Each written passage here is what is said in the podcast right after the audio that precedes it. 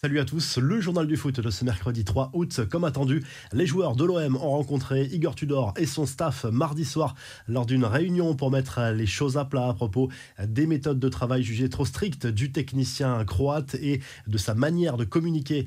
Également, Pablo Longoria a pris la parole lors de cette réunion pour tenter d'apaiser la situation à quelques jours de la reprise en Ligue 1. Ce sera contre Reims ce dimanche au stade Vélodrome.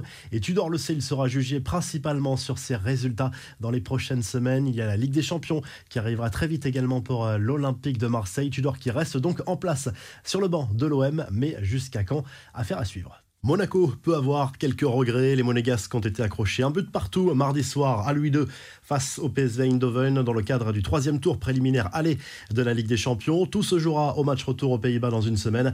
En cas de qualification, le club de la Principauté affronterait en barrage le vainqueur du duel entre l'Union Saint-Gilloise et les Glasgow Rangers. L'équipe belge a pris une option en s'imposant 2-0 à l'aller. Voici l'intégralité du tirage de ces barrages de la C1. Les infos et rumeurs du mercato, le PSG tient une nouvelle recrue selon l'équipe. Lille et le club parisien ont trouvé un accord mardi soir pour le transfert de Renato Sanchez. L'AC Milan, qui convoitait également l'international portugais, a été devancé, montant de l'opération 15 millions d'euros. Giorgino Wijnaldum va lui quitter Paris pour rejoindre l'AS Rome. Les deux clubs ont trouvé un accord pour un départ en prêt avec option d'achat. L'international néerlandais est attendu à Rome dans les prochaines heures pour signer son contrat et passer sa visite médicale.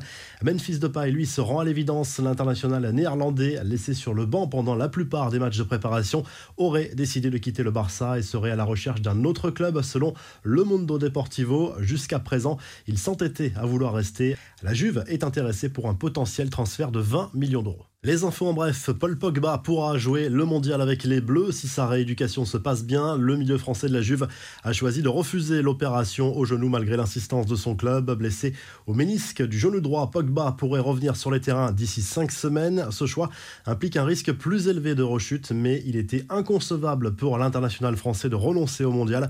Enfin, ce classement insolite d'un institut anglais qui a dressé la liste des joueurs de Première Ligue qui ont le plus reçu de tweets haineux sur les réseaux entre août 2021 et janvier 2022.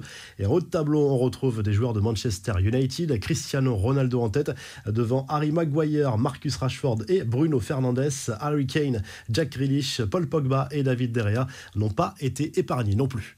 La revue de presse s'enfile tout de suite en Espagne où le journal Sport se penche sur la suite du mercato du FC Barcelone. Prochain objectif, faire signer Bernardo Silva sous contrat avec Manchester City. Mais ce dossier est intimement lié à celui de Frankie de Jong sans départ de l'international néerlandais. Difficile de financer l'arrivée du portugais. Du côté du journal AS, on se penche sur le projet d'Ancelotti de faire jouer Eden Hazard comme faux numéro 9 cette saison pour soulager Karim Benzema sur certains matchs dans une saison qui s'annonce très longue avec la Coupe du Monde au Qatar au milieu et le Mondial des clubs en plus à jouer pour le Real Madrid. Et du côté de l'Italie, la Gazette dello Sport se penche sur l'arrivée enfin officielle de Charles de Ketteler à l'AC Milan. L'international belge s'est engagé pour 5 ans avec les Rossoneri. Le quotidien italien qui évoque également la décision de Paul Pogba de ne pas se faire opérer pour revenir plus vite sur les terrains, disputer le mondial et revenir rapidement avec la Juve qui il s'est engagé cet été. Si le journal du foot vous a plu,